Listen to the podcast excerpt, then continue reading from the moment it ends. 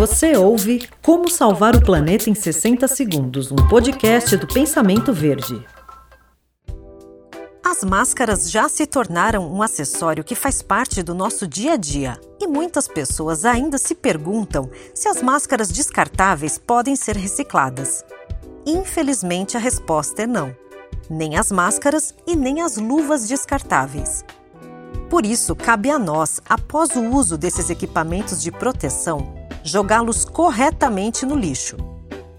A Organização Mundial da Saúde orienta que a máscara descartável deve ser embalada em saco plástico antes de ser depositada no lixo orgânico.